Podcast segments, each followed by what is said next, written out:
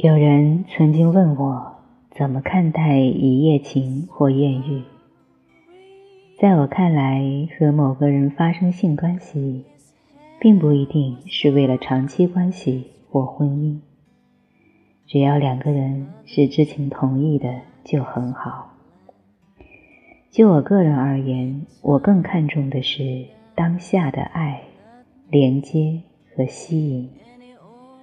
发生性关系的时间点是很重要的。这个时间点就是，我感受到彼此的心已经是很敞开，能量很流动了。就好像一个果子，你必须等待它自然成熟，甚至连任何加速它成熟的努力和想法都不要有。自然成熟的果实才最美味。如果两个人没有达到那个时机，没有完全的敞开和流动，只是跟随头脑的欲望发生性关系，就好像强行吃下一个青涩的果实，无论是过程还是事后体验，都不会太好。在性爱过程中也是一样。如果男人没有耐心的去打开女人的身体和心，品尝到的果实也不会太甜美。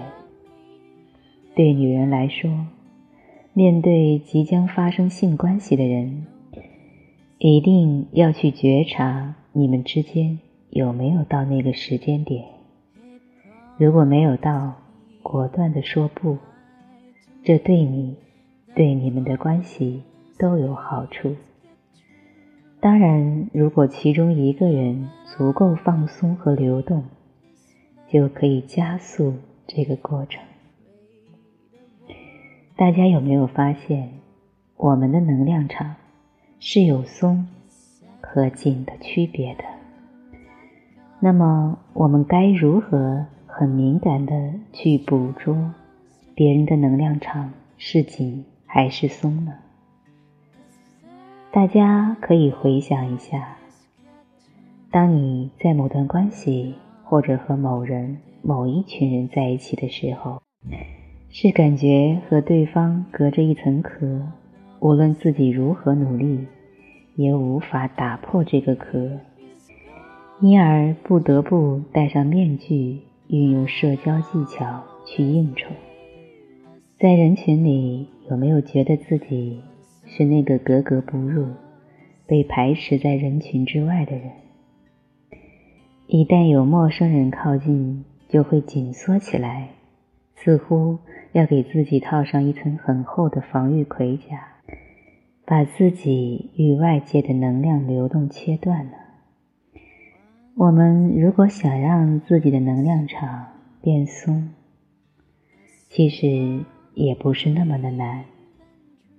一个人若是真正能够从内在核心放松，他的周围会散发出很松的能量场，那是由内到外的松。这个时候，他不会使用一些很表面的社交技巧或防御盔甲，他整个人是流动的、自然的，并且以他的整个存在和你在一起。慢慢的，你可能也会变得越来越放松，你们之间会有能量的流动，哪怕没有语言交流，也是很舒服、很滋养、很愉悦的。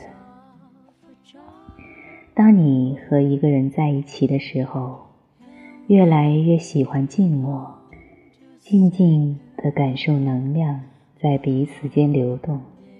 以及因此而产生的连接和共振，那这就是松的能量场。能量场松和紧跟表面的热情友好没有关系，因为热情友好也可能是防御面具。内在太紧，不得不戴上热情友好的面具，而能量是无形层面的运作。它的作用力好像是悄无声息、不知不觉的，但是却是最根本的。一个人的能量场越是很紧，会给人带来压力或压迫感，可能让别人也不自觉地进入到防御模式。